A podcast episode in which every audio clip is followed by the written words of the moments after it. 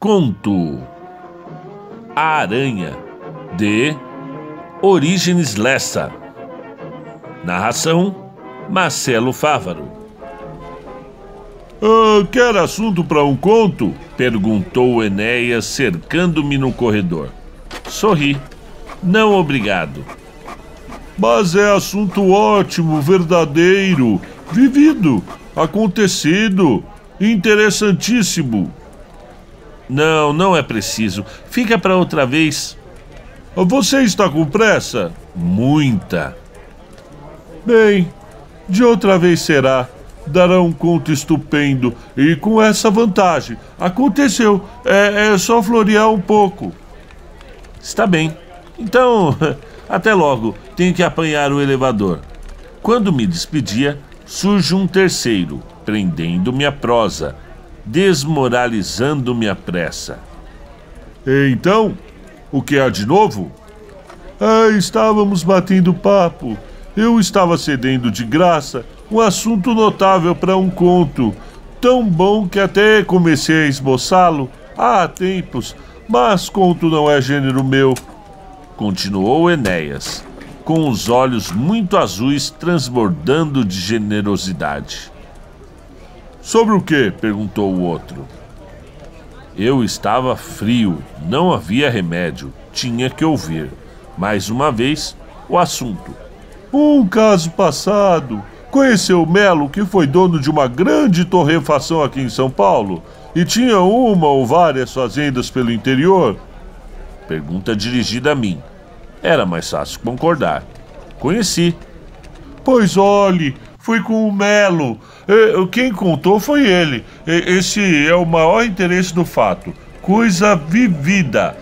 Batata sem literatura. É só utilizar o material, acrescentar uns floreios para encher ou dar mais efeito. Eu ouvi a história dele mesmo. Certa noite, em casa do velho, eu não sei se você sabe que o Melo é um violonista famoso um artista. É, tenho conhecido poucos violões tão bem tocados quanto o dele. Só que ele não é profissional e nem nunca fez muito questão de aparecer.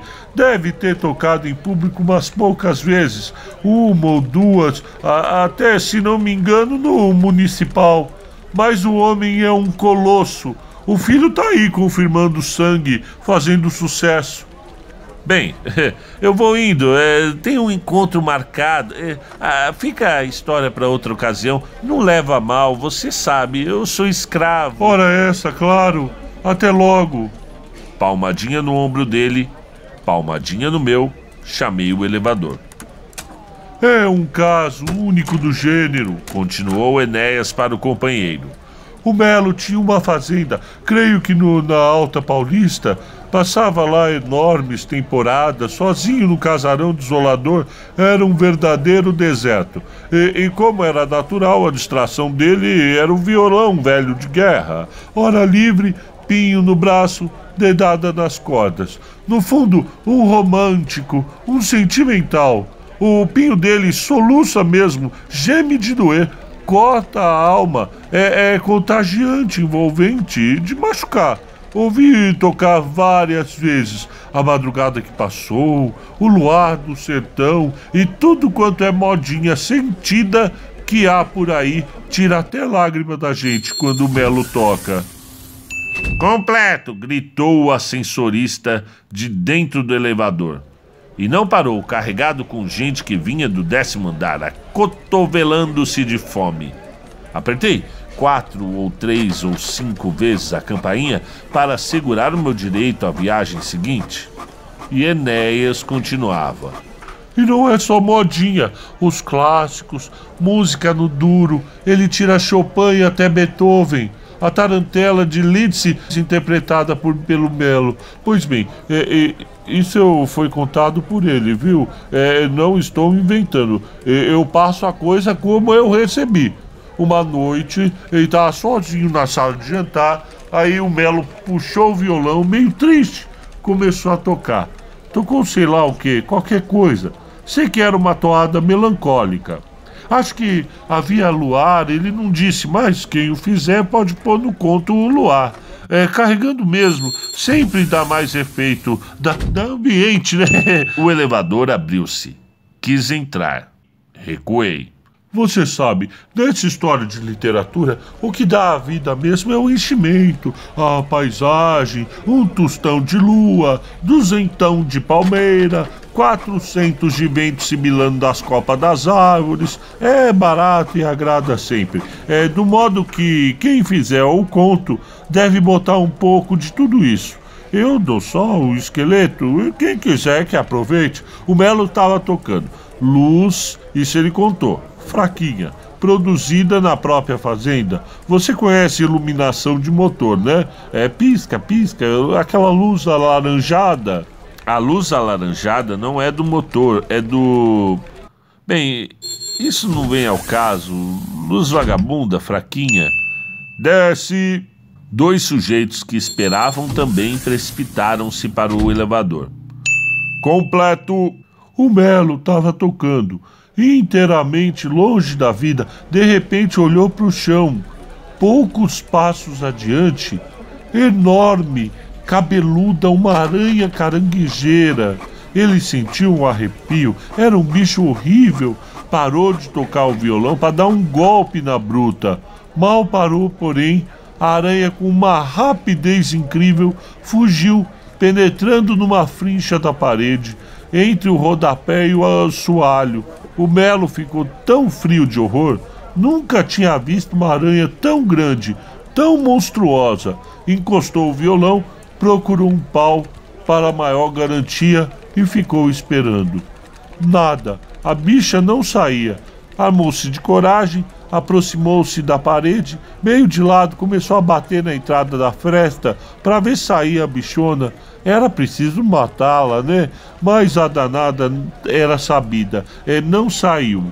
Esperou ainda uns 15 minutos, como não via mesmo, voltou para a rede, pôs-se a tocar outra vez a mesma toada triste.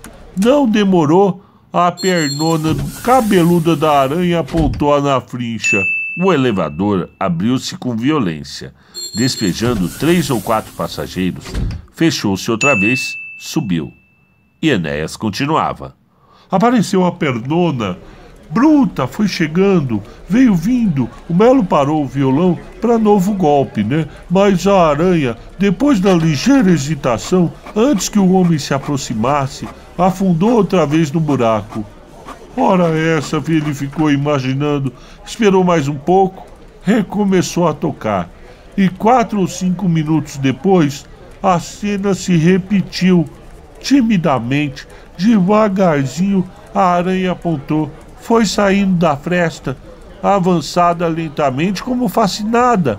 Apesar de enorme e cabeluda, tinha um ar pacífico, familiar. O Melo teve uma ideia. Será que é por causa da música? Parou, espreitou.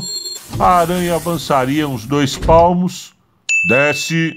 É, é, eu vou na outra viagem. Dito e feito continuou Enéas. A bicha ficou titubeante, como tonta. Depois, moveu-se lentamente, indo se esconder outra vez. Quando ele recomeçou a tocar, já foi com intuito de experiência, para ver se ela voltava. E voltou, no duro. Três ou quatro vezes a cena se repetiu. A aranha vinha, a aranha voltava, três ou mais vezes, até que ele resolveu dormir, não sei com que estranha coragem, porque um saber, um sujeito saber que tem dentro de casa um bicho desse, venenoso e agressivo, sem procurar liquidá-lo, é, é preciso ter sangue. No dia seguinte, passou o dia inteiro excitadíssimo. Isso sim dava um capítulo formidável naquela angústia, naquela preocupação. Será que a aranha volta? Não seria tudo pura coincidência? É, é ele estava ocupadíssimo com a colheita. É, só à noite voltaria para o casarão da fazenda. Teve que almoçar com os colonos no cafezal. Andou a cavalo o dia todo, é, e sempre pensando na aranha. O sujeito que fizer o conto pode sido uma, uma porção de coisas em torno dessa expectativa à noite, quando se viu livre, voltou para casa. Jantou até rapidamente, às pressas, foi correndo buscar o violão. Estava nervoso, Será que a bicha vem?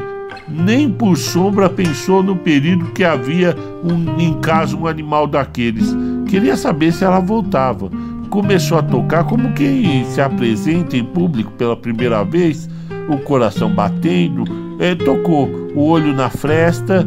Qual não foi a alegria dele quando, 15 ou 20 minutos depois, como um viajante que avista a terra, depois de uma longa viagem, percebeu que era ela, o pernão cabeludo, o vulto escuro no canto mal iluminado. Desce, sobe, desce, sobe. A aranha surgiu de todo. O mesmo jeito, estonteado, hesitante, o mesmo ar arrastado, parou a meia distância. Estava escutando, evidentemente estava. Aí ele quis completar a experiência. Deixou de tocar e, como na véspera, quando o silêncio se prolongou, a caranguejeira começou a se mover pouco a pouco, como quem desencanta, para se esconder novamente. É escusado dizer que a cena se repetiu nesse mesmo ritmo uma porção de vezes. E para encurtar a história, a aranha ficou famosa, né?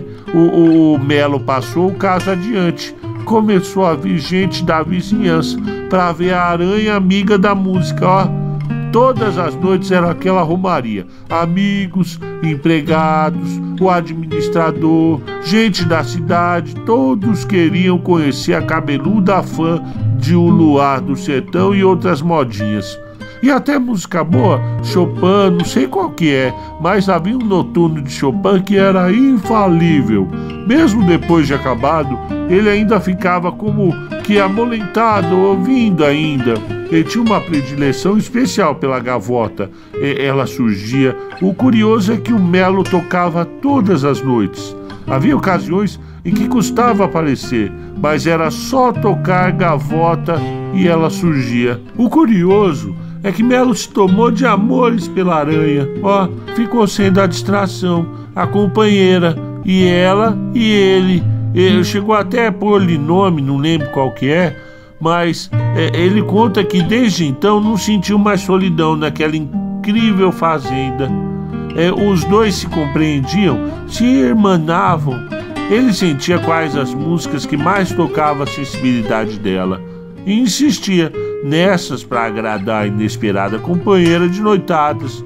Chegou mesmo a dizer, após dois ou três meses daquela comunhão, o caso já não despertava interesse. Os amigos já haviam desertado. Ele começava a pensar, com pena, que tinha de voltar para São Paulo. E como ficaria a coitada? O que seria dela sem o seu violão? Como abandonar uma companheira tão fiel? Sim, porque trazê-la para São Paulo isso não seria fácil, né? Pois bem, uma noite apareceu um camarada de fora que não sabia a história. Creio que um viajante, um representante qualquer de uma casa comissária de Santos, hospedou-se com ele, cheio de prosa, de novidade.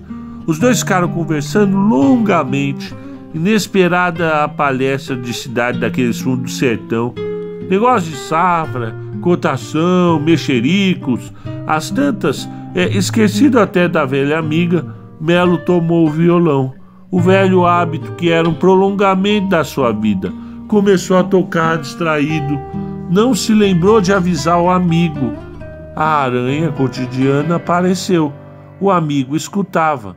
De repente, os seus olhos a viram.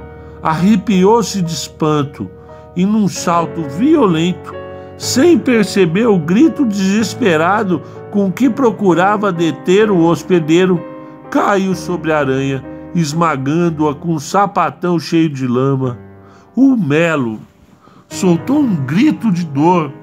O rapaz olhou sem compreender e comentou: Que perigo, hein?